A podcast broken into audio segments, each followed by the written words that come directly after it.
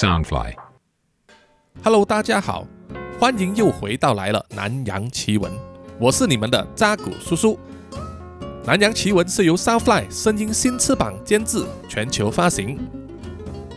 对于前几个在南洋奇闻里面发表的故事啊，包括一连四集的《暗黑之女》，特别呈现给香港听众的《黑暗尽头的荣光》，以及上一个两集完的故事《冤魂的祭品》。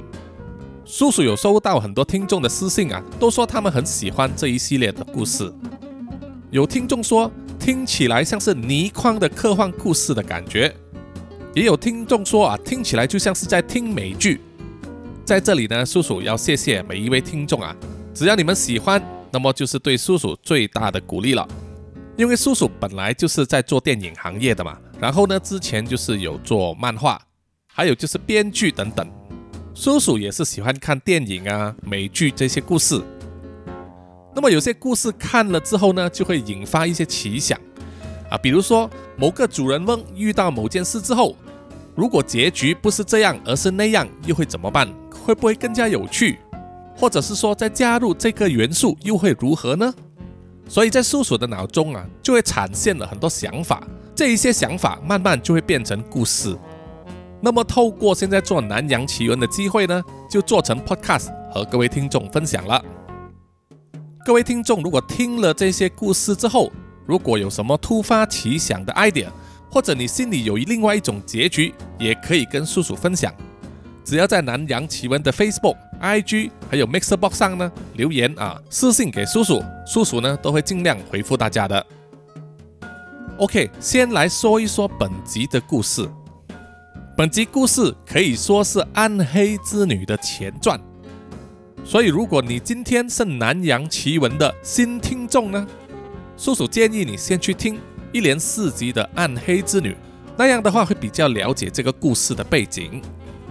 另外，也是要说明呢，这一个前传的故事啊，是根据真实故事改编的，而提供这个故事背景的听众呢，叫做天使朋友啊。叔叔在此非常感谢天使朋友提供的资料。当然，在他的真实故事里面呢是没有妖怪的啊，那个是叔叔加上去的。现在已经到了十月，快要到万圣节了，天气应该是开始转凉了吧？哈，秋意渐浓，所以啊，为了庆祝万圣节呢，怎么能少了妖怪的故事呢？好的，故事要正式开始了，请各位听众慢慢的享用吧。这一片的故事背景啊，是发生在九十年代菲律宾的马尼拉，在一所大学的课堂上，留着一头长发、长相貌美的女子大学生莉亚，懒洋洋地坐在课堂上啊。讲台前面的教授说着枯燥的内容，她一句都没有听进去。在她的课本上叠着的是一本时装杂志，莉亚随手的翻阅啊，里头大部分的内容她都读过了。都是关于时下流行的潮流服装、发型和美妆、香水和化妆品广告、星座占卜，当然也不会缺少的，就是两性恋爱的问答专栏，那是莉亚最喜欢读的专栏之一。这个时候，从远处响起了熟悉的喇叭声，莉亚兴奋地转头望向窗外，隔着操场的小路上。正是她的男朋友佐治骑着一台外形很拉风的机车向她挥手。莉亚于是以最快的速度收拾了桌上的东西，挽起了手袋，也不管教授还在授课之中，她就这样子走出了课室，跑过了操场，一把就抱住了她的男朋友佐治。两个人亲密的接吻了之后，莉亚就骑上了机车离开了校园。在这整个学期里面，莉亚的生活每一天几乎都是一样的。自从她和她的学长佐治走在一起之后啊，每天都无心向学，翘课去玩。在这个繁华的城市里面呢，一切都是非常的新鲜。这是因为莉亚呢是来自隔壁的郊外城市，叫做博西格。在上大学之前，她的家教都非常的严格，几乎没有见过什么世面了。但是要升大学的时候呢，就给他找到了一个很好的借口，要离开家人的束缚，享有个人的自由，于是就申请了在马尼拉的大学，离家里有一段距离，所以他就必须搬去马尼拉城市附近啊外宿。没有了父母的约束，莉亚就像是脱缰野马，贪婪的享受自由的空气。就在这个时候，他认识了佐治。佐治是莉亚的学长啊，身材健壮，身高大约是一七零，谈吐非常的风趣啊，所以就和莉亚呢互相的吸引了。站在有模特儿身高一七零的莉亚身边啊，佐治就显得有一点矮了。所以每次出去游玩的时候啊，莉亚唯有放弃穿高跟鞋来配合佐治的身高。两个人一拍即合，陷入了热恋。一开始，佐治对莉亚的态度呢，就好像是小公主一样宠她，各种只有在电视电影上看到的浪漫桥段啊，他都用上了，什么送花啦、写情信啦、用机车载她去兜风啦、去赏月啊、吃好吃的东西、买礼物送给她，甚至在吃饭的时候呢，连虾子的壳也帮莉亚剥了。光是这一点呢，就让从小被家人约束的莉亚呢，第一次感到被人宠爱着，像是捧在手心上的娃娃。很快，两个人就同居了。莉亚不再自己租房子，而是住进了佐治的公寓里面。陷入热恋之后，他们两个人就无心向学，整天游山玩水、吃喝玩乐，每天都放任的寻找快乐。一时之间，让莉亚有一个错觉啊，就是觉得幸福日子应该就像是这样子的了，一切都会是理所当然。她希望跟佐治永远永远能够这样子生活下去。可是这个世界上呢，有一句话叫做“天公弄人”。如果你的生活过得很顺遂的话，接下来一定会迎来一场天翻地覆的改变。某一天晚上。莉亚和佐治温存一番之后，佐治一面抽烟一面看着电视。莉亚突然觉得浑身不适，就从床上跳起来，冲进了洗手间，呕吐了一番。吐完之后，莉亚给自己洗了一把脸。她心里有数，她的月经迟来，那个一向都很准时的，她只是还没有买一支验孕棒来确认而已。莉亚笑着看镜中的自己啊，幻想着她告诉佐治她怀孕之后，佐治应该会欣喜若狂，抱着她亲吻她，然后一起商量他们怎么样组织一个美好的家庭，应该为孩子取什么样的名字，以后小孩子的房间应该怎么样装饰等等。等莉亚离开了洗手间，回到床上的时候啊。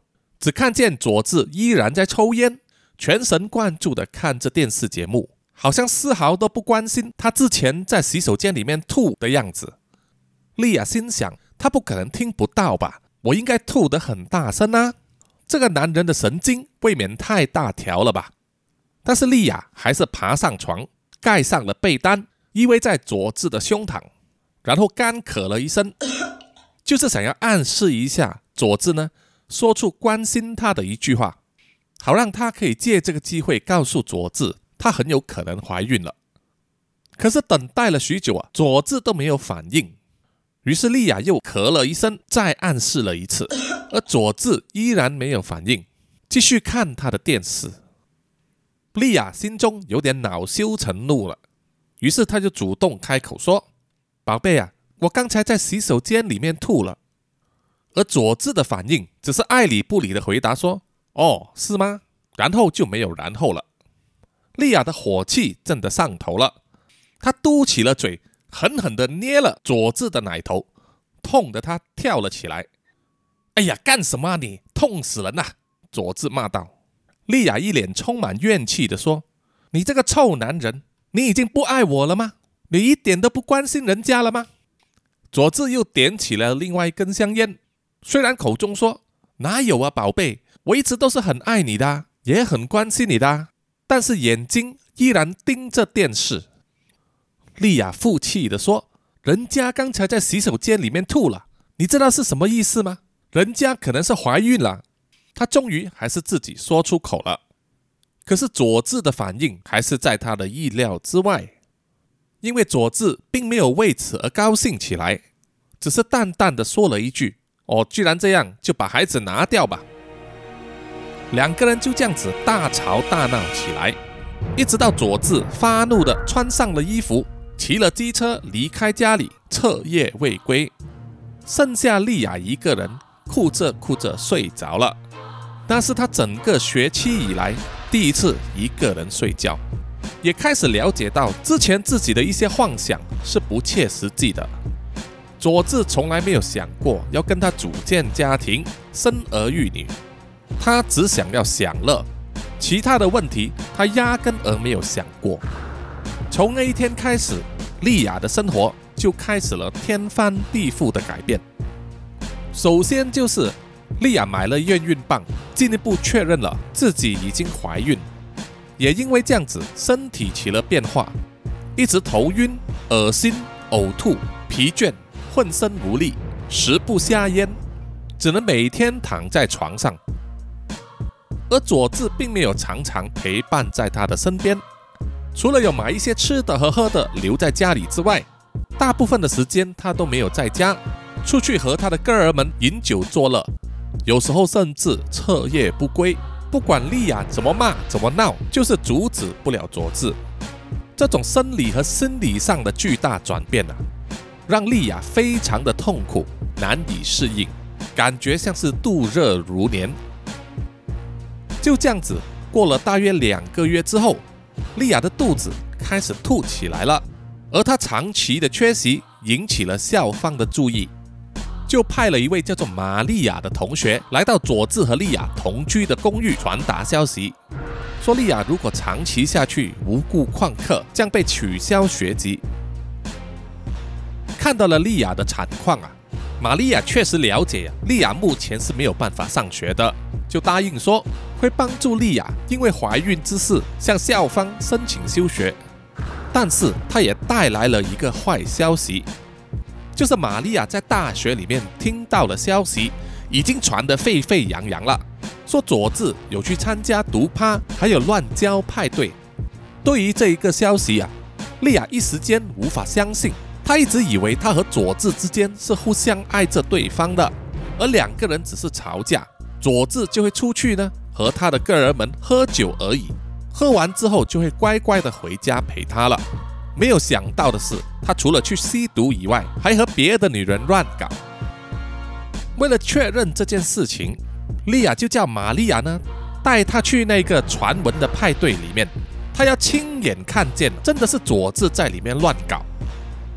在莉亚的苦苦哀求之下，玛利亚答应了。在某一个晚上，玛利亚开着一台老旧的甲虫车。到来接载莉亚，然后去了马尼拉郊外一所青年旅社。所谓的青年旅社，就是一栋只有四层楼高的陈旧建筑物，专门租给外国的背包客。而在一楼的餐厅旁边有一个游泳池和酒吧。每到了晚上，就会播放流行音乐。年轻的外国旅客，还有马尼拉当地的大学生们，都会在这里聚集，饮酒作乐。抽大麻烟、吸毒，嗨起来的时候呢，就直接带去楼上的房间里面开干了。在九十年代，这种地方就是嬉皮士最爱流连的场所。玛利亚和莉亚来到了青年旅社的时候，泳池的派对非常热闹啊，少说也有四五十名男女呢，疯狂的玩乐，搂成一团。莉亚在人群里面啊，一面走一面找寻佐治的踪影。碰到有些男生啊，向他们两个人搭讪，他们还是极力的甩开了。找了一段时间之后啊，才在泳池旁边的一间房里面找到了佐治的身影。这间房间并不大，但是却挤满了人，而这些人呢，大多数都是赤身裸体，或者只是穿着泳衣泳裤的。房间中央有一个巨大的充气式游泳池，泳池里面除了有水以外，就是有很多泡泡啊。整间房间里面的人就是在围观着泳池里面的两名女生和八名男生呢，在泡沫里面群交。而佐治就是其中之一。房间里面充满了淫声浪语、颓废迷幻的气氛。莉亚和玛利亚看到那种情况啊，整个人都愣了，脸红心跳，眼睛都不知道应该往哪里去。看着佐治在其中一个女生的身后疯狂的抽插，一直到最后满足的一泻如注啊！莉亚心中有些东西也跟着粉碎了，她退出了房间，跑出了青年旅社。玛利亚也追了上去，带着莉亚呢开车离开了现场。那一个晚上，他们并没有回家，玛利亚只是载着莉亚去了海边，望着海上的船来来去去，直到早上。然后那一个早上，莉亚做出了一个决定，她跟玛利亚说：“我需要你的帮忙，我要把肚子里面的孩子拿掉。”可是玛利亚拒绝了，因为他是虔诚的天主教徒。在天主教的教义上是反对堕胎的。玛利亚想要劝利亚呢，寻求教会的帮忙，让她可以生下孩子，抚养长大，并且从此之后可以侍奉天主，皈依天主教。对于玛利亚的提议，利亚并没有接受，她选择了另外一条道路。首先，她需要钱，因为堕胎是要花钱的。第二，出于对佐治报复的心理。莉亚想要做一些事情，让佐治感到难堪、妒忌，甚至愤怒。于是，他选择了一条一石二鸟的方法。下定决心之后，莉亚洗了一个澡，给自己做细心的打扮，换上了一件性感挑逗的衣服，穿上了高跟鞋，回去了大学。但是他并没有回去上课，而是要去找人。首先，他等到一位男教授。进去教职员专用洗手间里面的时候，莉亚也跟着闯了进去，二话不说就把正在尿尿的中年教授呢拉进去了其中一间马桶隔间里面，锁上了门。中年教授当然是惊慌失措了。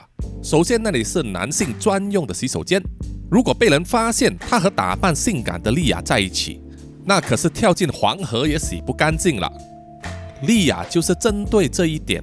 他知道这名中年教授呢胆小如弱，人畜无害，于是最先向他下手，一边紧紧地抱住了中年教授，让身体互相摩擦，而右手呢伸进了教授的裤裆里面，抚摸他的小弟弟啊，一面在教授的耳边轻声说：“他需要一点零用钱，如果教授愿意掏腰包的话，那么他就可以让教授解放他的欲望。”甚至可以无套内射。中年教授听了，当然是又惊又喜了。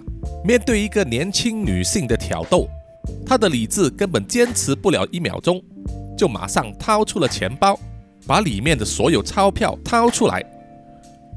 莉亚把那一叠钞票塞进手袋里面之后，就拉高了她的超短裙，调整了一下姿势啊，就让中年教授进入了他的身体。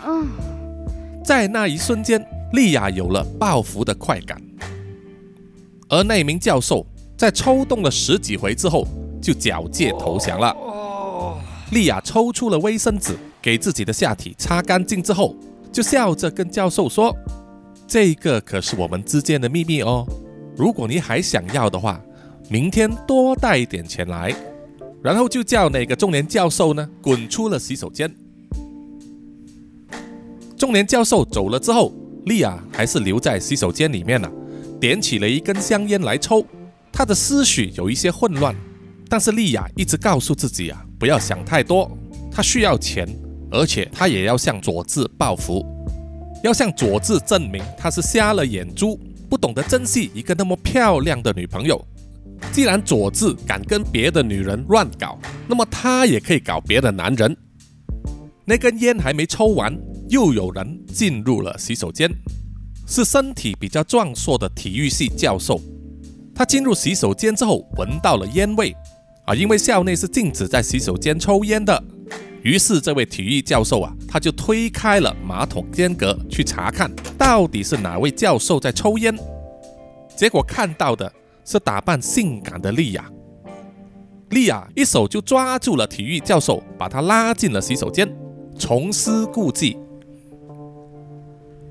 就这样，在短短的一个上午呢，莉亚就从四名教授的手上拿到了大约三千多比索，就大约相等于现在的四千块钱台币。那一些钱不知道够不够她堕胎，但是除了钱以外，她还需要知道堕胎的门路。于是他就在校园里面去找了一个专门向大学生贩卖大麻的小混混呢，去打听，然后顺藤摸瓜的。找到了那个小混混的老板，也就是药头了，叫做尤金。尤金除了贩卖大麻和软性毒品之外，也放高利贷。他和莉亚见了面看见他颇具姿色，就跟莉亚说，他手上的钱呐，根本就不够支付堕胎费用的十分之一。于是就向莉亚提出了一个交易条件，就是他可以借出堕胎所需要的费用。以及介绍给他城内最好的堕胎医生，而条件就是在身体恢复之后，莉亚必须去他的夜店工作，因为她是女子大学生呐，一定会非常受客人的欢迎，要她去陪酒赚钱呢，来还这个高利贷。莉亚二话不说就答应了，于是就在尤金的安排之下，就给了莉亚一个地址，叫她当天晚上就去做这个手术。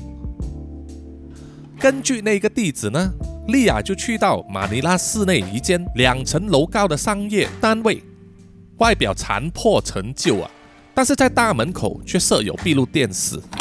大门打开之后，莉亚进去啊，才发现根本就是两个世界。因为这间单位里面的装潢啊，非常的豪华，周围都是发出温暖灯光的水晶灯，地上铺了厚厚的地毯。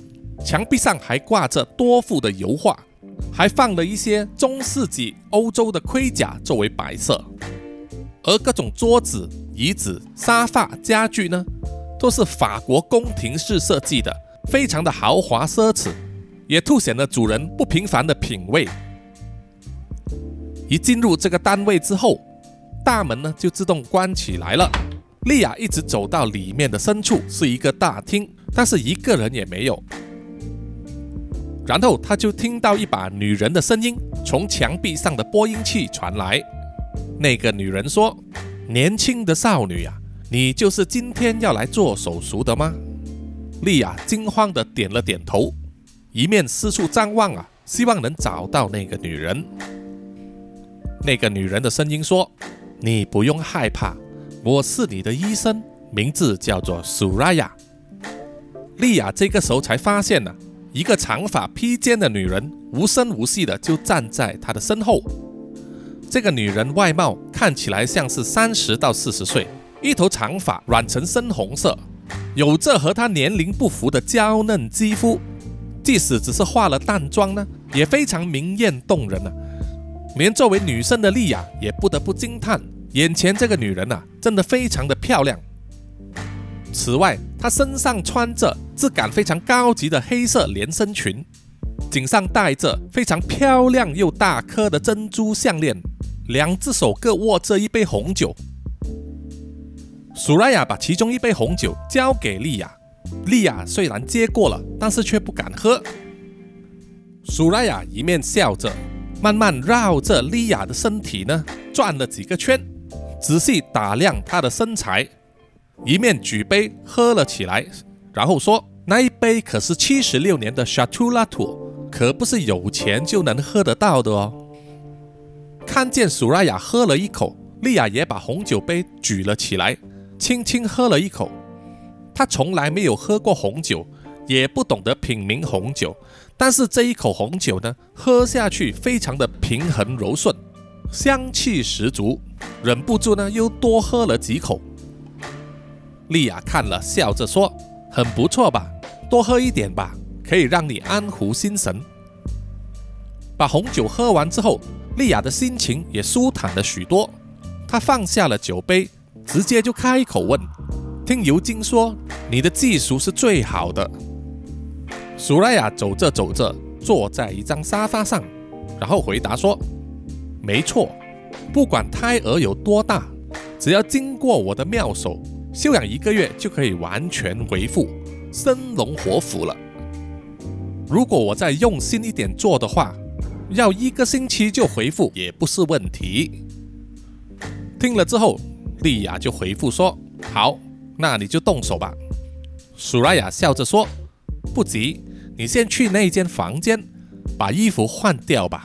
你有了几个月啦。”莉亚走进了一间小房间，里面有很多置物柜，一面等身大的镜子，还有很多件挂着病人专用的衣服。她一面更衣，一面回答说：“大约是四个月吧。”苏拉雅听了，双眼啊发出耀眼的光芒。就好像得到了财宝一样，他起身走去了另外一扇门，打开之后，里面就像是一个手术室的设备。他在那里套上了一件医生专用的手术袍。莉亚躺上了手术台时，苏拉雅给她盖上了一个口罩，然后启动了催眠气体。不到十秒钟的时间，莉亚就昏昏欲睡，失去知觉了。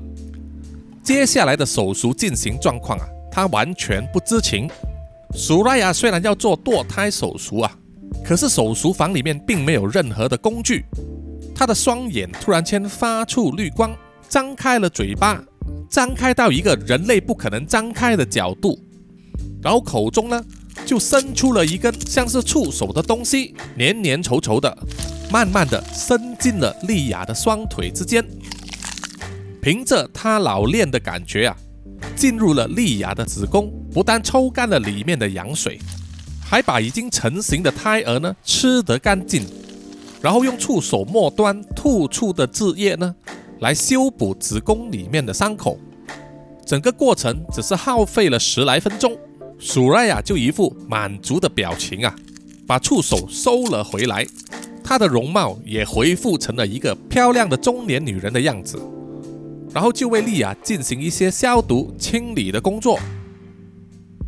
约莫过了半个小时之后，莉亚才慢慢醒过来了。她感到有一点晕眩呐，很可能是麻醉过后的副作用。她马上下意识地摸摸自己的肚子，觉得下腹部啊有一种空腹的感觉。而苏瑞亚呢，就笑着站在她旁边说：“好了，手术已经完成了。”你只需要慢慢的起床就行了。莉亚一时之间也觉得很不可思议，感觉就好像睡了一个午觉一样，身体也轻盈了不少。难道真的是因为这位苏拉雅医生的手术功夫那么高超吗？莉亚在房间里面换回自己的衣服之后，走到了那个豪华的客厅上，苏拉雅就交给他一个袋子。里面装了一瓶药水和三盒药丸。苏拉雅说：“这些是事后补身用的，每天三餐之后吃一次，记得一定要吃完。如果按照我的指示做的话，一个星期之后你就生龙活虎了。如果还有什么事情的话，里面有一张名片，你就照上面的号码拨电话给我吧。”一直到苏拉雅送走了莉亚之后。苏拉雅用满意的眼光看着莉亚离去，而莉亚也叫了计程车回去了。她和佐治同居的家里，佐治依然不在家，而莉亚也不管他那么多，就直接倒头大睡了。而接下来的一周时间呢，莉亚都没有看到佐治啊。他起来之后吃了药，不久又睡着了。而佐治偶尔会回来换衣服，洗了个澡。或者是吃一点东西，然后又再出门去，整个过程呢，莉亚都是在睡觉的。佐治也毫不关心，也没有去慰问莉亚到底是不是有生病。很快的一个星期过完之后，莉亚突然间从床上跳起来，当时已经是热上三竿了。他觉得饥肠辘辘啊，想要找东西吃，但是打开家里的冰箱啊，就什么都没有。于是他就随便穿了一身衣服，就走了下楼，在附近的快餐店呢，大口大口的吃起来。吃饱之后啊，莉亚喝着可乐，看见一个长得蛮俊俏的年轻人进入了快餐店的洗手间。这个时候，莉亚突然间觉得喉干舌燥，身体发热，那杯可乐怎么喝都不能解渴，而身体里某个地方正在发痒啊，他迫切想要去烧那个痒处。他看见那个年轻帅哥上了洗手间之后，正要走出来洗手啊，莉亚再也忍不住了，她跳起身冲上前去，硬生生的就把那个帅哥又推进了洗手间里面，紧紧的抱着他，渴求那个帅哥去侵占他的身体。在那个窄小的洗手间里面啊，两个人就在马桶之上坐了起来，莉亚也不管这个年轻人到底做了多少发。就是要到自己觉得满足为止，她才擦了擦汗，走出了洗手间，也不管在洗手间外面呢，已经有好几个人在围观，一直听着他们之前所发出的声音。接下来的日子，莉亚的身体就好像打开了某一个开关一样，对肉体的欢愉有一种无止境的渴求。凭着她天生的励志，过去在大学的时候啊。即使他只是化一个淡妆，穿着普通的衣服，也很容易引起人们的侧目。但是现在的他打扮已经是极尽性感和挑逗，务求抓住身边每一个男人的眼光。回到大学里面，他同样会和那几位教授做，甚至会去主动勾搭其他的学长和男同学。很快，他的名声就在校园里面传开了。可是莉亚还是觉得不够。因为佐治对他还是不理不睬，加上他也没有来过学校，所以根本不知道莉亚在学校的行为。因为这一点，莉亚决定一不做二不休，就选了一个周末的晚上，去了那一家青年旅社，加入了泡泡泳池里面的乱交派对。事后回想起来，莉亚也不知道那一晚上到底是怎么样度过的。她只记得自己脑袋一片空白，身体非常的疲累，但是她还非常清楚的记得，有那么一刻，她在围观的群众里面看到了佐治。他看到佐治望向他的眼神，充满了迷惑、悲伤、愤怒、羞愧，各种各样的感情交集。他知道佐治还是在乎他的，光是知道这一点呢，莉亚就已经很高兴了。莉亚知道佐治一定会回来找她，可能会跟他吵架，可能会骂他，可能会动手打他也说不定，甚至提出分手。莉亚就是要记起佐治的感情，但是他不会让他有机会发泄的。于是他趁着有一个空档呢，就收拾了自己的衣服，搬离了和佐治同居的公寓，去和玛利亚同住。啊，玛利亚是住在大学的女生宿舍里面。就这样子。佐治回到公寓来，也找不到莉亚，一口气闷在胸口里面啊，让他非常的烦躁。于是两个人的关系就变得奇怪了，既没有分手，也没有复合。某一天晚上，莉亚又想要溜出女生宿舍，去那一家青年旅社的时候，在大马路上等计程车时，一辆豪华汽车驶到了他的面前，车里面的那个人就是尤金。他叫莉亚上车，有话要跟他谈。在那一台豪车里面，尤金抽了一口烟，然后说：“小姐姐，你也真够呛的。现在整个城市都知道你的大名了，到处找男人开干，还加入乱交 party。看来你的手术过后，身体已经完全恢复了吧？难道你忘记了你还欠我钱吗？”莉亚的心里啊，其实有点慌乱，但是他又强作镇定。他把尤金手上的香烟拿了过来，抽了一口，然后回答说：“我没有忘记，我是个信守诺言的人。”尤金笑了笑，就跟莉亚说：“那很好，我还在担心要不要提醒你呢。既然你那么想跟男人做，干嘛不收钱呐？以你的姿色，加上我的包装，还有你的名声，别说把欠我的钱还完了，你要大赚一笔也不是难事。”莉亚又抽了一口烟，回答说：“好啊，那现在直接去上班吗？”尤金大声的笑了起来，拍了拍莉亚的大腿啊，然后说：“很好，很好，我就是喜欢你这种积极的性格。正好现在有一份差事，我就马上带你过去吧。”豪车来到市内一家五星级的酒店，尤金带着莉亚下了车，另外后面还跟随着两名保镖，进入了酒店，搭上了电梯。电梯里面的酒店服务生一看到尤金，就自动帮他按了顶楼的那一层，旁边有小小的标志写着“总统套房”。尤金在电梯里就跟丽亚说：“今天晚上我们要负责招待十几名官员，他们都是有钱有势的人。”你只要走进去房间里面，满足他们的需求就行了。他们一行人到达了某一间总统套房的门外，保镖按了按门铃。不久之后，出来开门的是一名染着金色头发、全身赤裸的漂亮女子，在肚脐上纹了一只色彩鲜明的眼镜蛇。尤金一见到她，就开口说：“Vicky，我今天带了新人来了。”就交给你吧。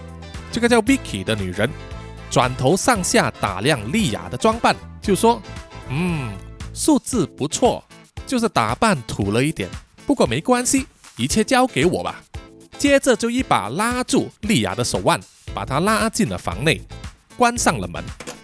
被 Vicky 说她身上的穿着有些土啊，莉亚当然是有一点不高兴。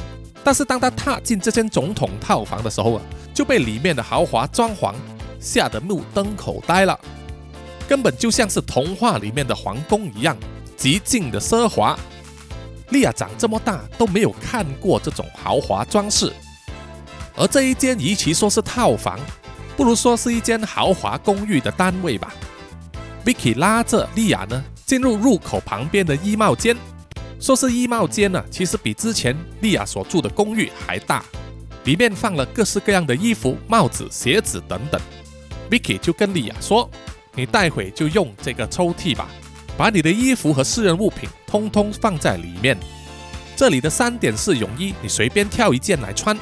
你的月经不会在这两天来吧？”莉亚被眼前呐琳琅满目的衣服吸引住了，只是呆呆的回答说：“不会。”Vicky 又问：“有吃避孕药了吗？”莉亚又摇摇头说：“不需要。” Vicky 就点点头说：“很好，那就马上换衣服吧，争取时间。”他一边帮莉亚脱下她的外衣，一边跟莉亚解释说：“在这里的规则很简单，客人就是上帝，他们要做什么，你都得满足他们。所有的东西他们不给你，不能自己拿。如果他们亲手给你东西，不管是现金还是礼物，那个都是属于你自己的，别的姐妹不会跟你抢。”如果客人是说明把钱或者礼物分给所有人的时候，那些钱就是属于所有姐妹的。工作完之后，大家一起收拾，然后平分，有没有问题？莉亚的脑袋一片混乱啊，当时当然是什么也想不到，只能点点头说没有问题。很快的穿上了三点式泳衣之后，Vicky 就拉着莉亚的手呢，走出了衣帽间，来到了大厅。大厅上有好几张乳白色的真皮沙发，有六个中年或者老年的男人呐，或坐或躺的在那边，一面喝酒抽烟，一面哈哈大笑的，左右手各抱着一名裸女，在震耳欲聋的音乐里面呢，欣赏一名穿着皮衣的女郎在大厅中间跳着钢管舞。Vicky 就笑嘻嘻的拉着莉亚，然后大声的说。各位老板，我带了一位新人来了，他叫做……然后转头望了望莉亚，莉亚马上大声地说：“我叫做莉亚。”那一帮男人看到莉亚，都像疯了一样大喊大叫起来，还吹起了哨子。其中一名戴着太阳眼镜、全身赤裸的老男人，从他皱巴巴的皮肤来看，最少也有七十岁了吧，就笑着向莉亚招手，笑着说。来来来，我请你喝酒。莉亚就识趣的坐到了他的旁边。她看到桌上放的酒啊，每一瓶都是价值昂贵的皇家礼炮，真的不是一般人消费得起的。那个老人自己先喝了一口酒后，就把嘴唇凑到了莉亚的唇边，要喂她喝。莉亚一开始有点招架不住啊，不知道该怎么办，但是她很快就放松了自己。张开口迎接了那些酒，都吞了下去。喝完之后啊，那个老男人高兴地拍了拍手，大声说：“好，做得很好。”其他的男人也跟着一起拍手喝彩。Vicky 也走到了莉亚对面的那个男人身边呢，坐下来，向莉亚点头示意说：“做得好，你继续吧。”于是莉亚呢，又把那个酒杯斟满了，就跟那个老人说：“这一次轮到我来敬你一杯。”然后就把酒含在嘴里，去喂给那个老男人喝。老男人喝完之后啊，非常的高兴，就笑着跟莉亚说：“你很懂事嘛，很好很好，我要请你吃一颗糖果。”莉亚想了一想，到底吃什么糖果呢？只见那个老人呐。在桌上的一个盒子上拿起了一颗药丸，很明显就是一种软性毒品。然后又脱下了他左手所戴着的其中一串黄金手链，然后就将手链呢穿过他硬邦邦的阳具挂在那边，然后又将那颗药丸呢放在他的小头上，再跟莉亚说：“小妹妹啊，来来来，如果你敢吃这颗糖果的话，那条手链就给你了。”其他男人跟着那个老人呐，大声的笑了起来。莉亚想了一想，又转头望了望 Vicky，而 Vicky 正在跟一个长满胡子的男人呐拉舌，忙得不可开交啊。莉亚又望向其他的女生，这些女生看起来呀，眼神迷茫，处于非常亢奋的状态，很可能都已经嗑药了。怎么样啊，小妹妹？那个老人一个巴掌放在莉亚的头上，好像是在暗示说：如果你不自己低头下去的话，我就要把你的头压下去了。于是莉亚笑了一笑，吸了一口气，就低下头去了。吞下那颗药丸之后啊，莉亚感觉整个人身体都轻飘飘的飞了起来，周围都变成了迷幻的色彩，忍不住一直笑了起来。接着。他就再也没有记忆了。不知道过了多久，莉亚才从睡梦中醒来，发现自己躺在一张豪华的大床上，全身赤裸，而她的右手腕上正戴着那一条老人送给她的黄金手链。然后旁边的洗手间门就打开了，包着浴巾的 Vicky 呢走了出来，就跟莉亚说：“新人呐，你昨天表现得不错。”快点去洗一个澡吧，待会我们分了钱去吃个早餐，然后我带你去买一些新的衣服打扮一下吧。莉亚的头脑一片空白，但是还是照着 Vicky 的吩咐去做了。她把身体冲洗擦拭干净之后，走出了房间，面前呢就是有一个巨大云石饭桌的饭厅。昨天晚上的那些女孩子呢，有的已经换好了衣服。有的还是穿着内衣化着妆，饭桌上放着各式各样不同品牌的名牌包，而 Vicky 就在桌上数着一大叠的钞票，有美金，有日元，也有菲律宾比索。Vicky 把这些钱啊平均分给每一位女孩子之后，这些女孩子收了钱放进了包包里面，就各自各的穿上衣服离开了。Vicky 把那些属于莉亚的份。放到莉亚的手中，不必仔细的计算了，莉亚就知道这些钞票的数额加起来比他父母一年的收入还多。Vicky 催促着莉亚，叫她快点换了衣服之后，一起去吃午餐，说他约了人。莉亚也傻傻的跟着 Vicky 去了。两个人走出了总统套房，来到了酒店楼下的餐厅。随便点了几道菜和一瓶红酒呢，就开始吃起来。莉亚也是饿扁了，她也不想细想那么多。当吃到一半的时候，有一个婀娜多姿的女人走到了他们的身边，坐了下来。那个女人正是苏拉雅，戴着一顶圆帽和有金色炫耀 logo 的太阳眼镜。莉亚看到的苏拉雅有一点吃惊，又望了望 Vicky。Vicky 看到他的表情啊，就问：“你们两个人认识的吗？”苏拉雅笑着说：“当然认识，他是我的客人之一。”Vicky 就点了点头说：“哦，原来如此。不过苏拉雅姐的手艺的确高超，给我们省了很多麻烦。总之，所有的姐妹一旦不小心怀孕的话，都会交给苏拉雅姐施展她的妙手。”可以说是我们公司御用的医生呐。苏拉雅喝了一口红酒，就问 Vicky 说：“你带着这个新人刚下班吗？他的表现怎么样？”Vicky 一面吃一面点头说：“不错，很有潜质。”苏拉雅转头笑着对莉亚说：“嗯，我果然没有看错人。”莉亚听了就觉得有点糊涂啊，就问：“到底是怎么一回事？”Vicky 就回答说。事情可以很复杂，也可以很简单的去看。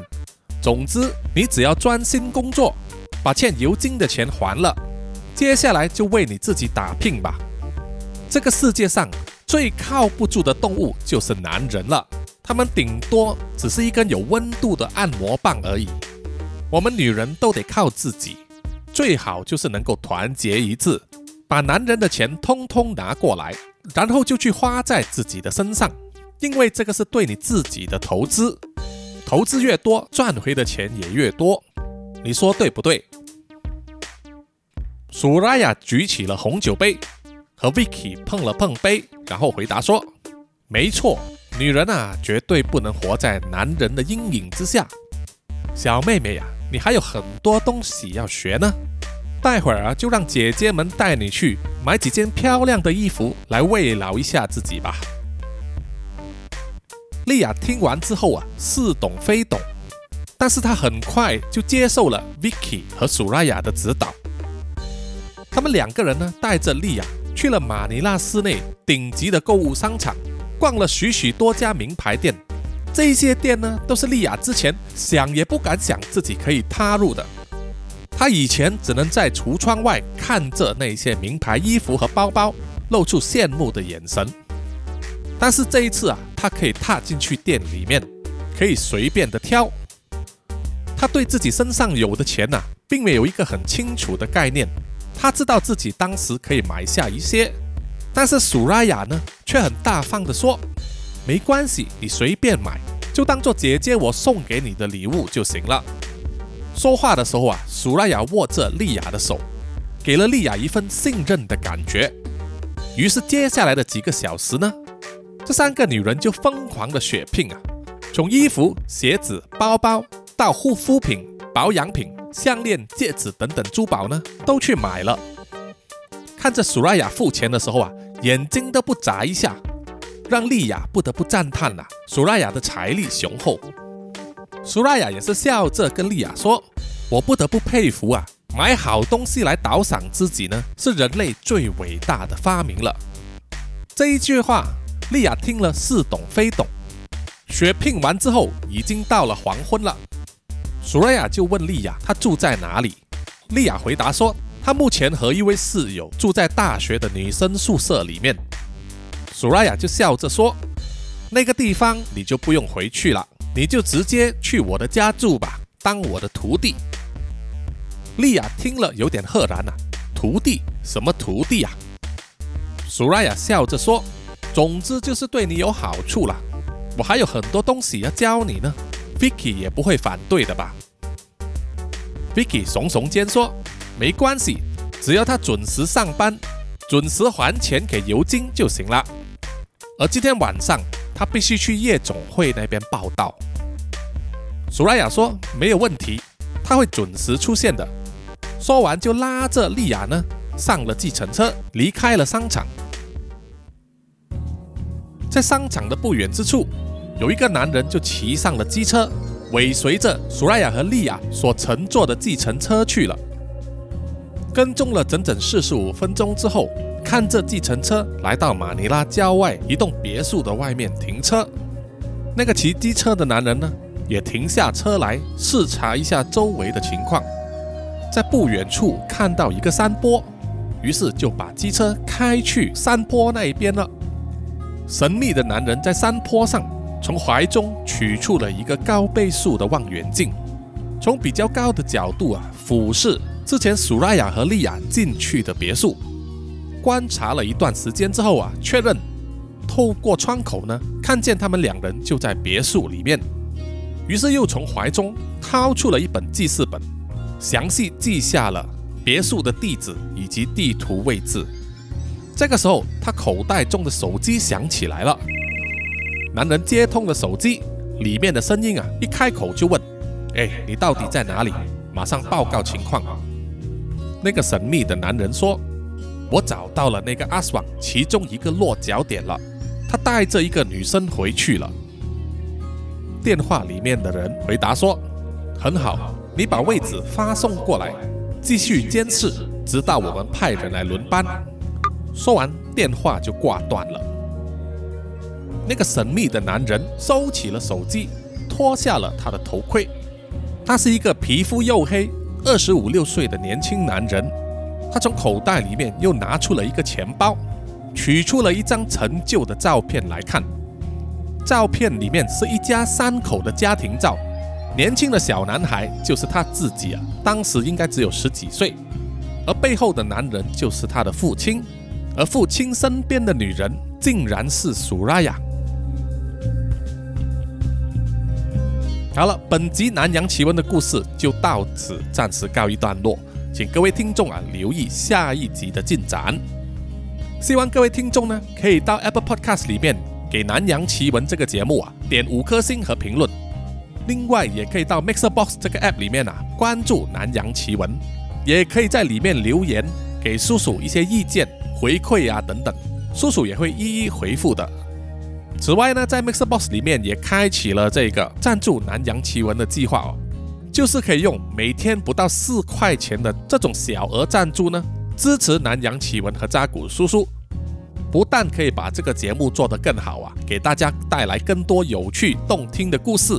成为南洋探险家会员的话，还可以得到扎古叔叔每个月的怪物涂鸦图片。还有自助者专属的 Podcast 故事，以及每个月一次的线上见面会等等。希望喜欢南洋奇闻的听众呢，可以大力支持，好不好？在本集结束之前呢，叔叔要先谢谢两位南洋探险家，就是 Jimmy Chin 和王科敏先生，感谢他们一直以来对南洋奇闻的支持，以及对叔叔的信心和信任。谢谢，谢谢你们。OK，我们下一集再见，拜拜。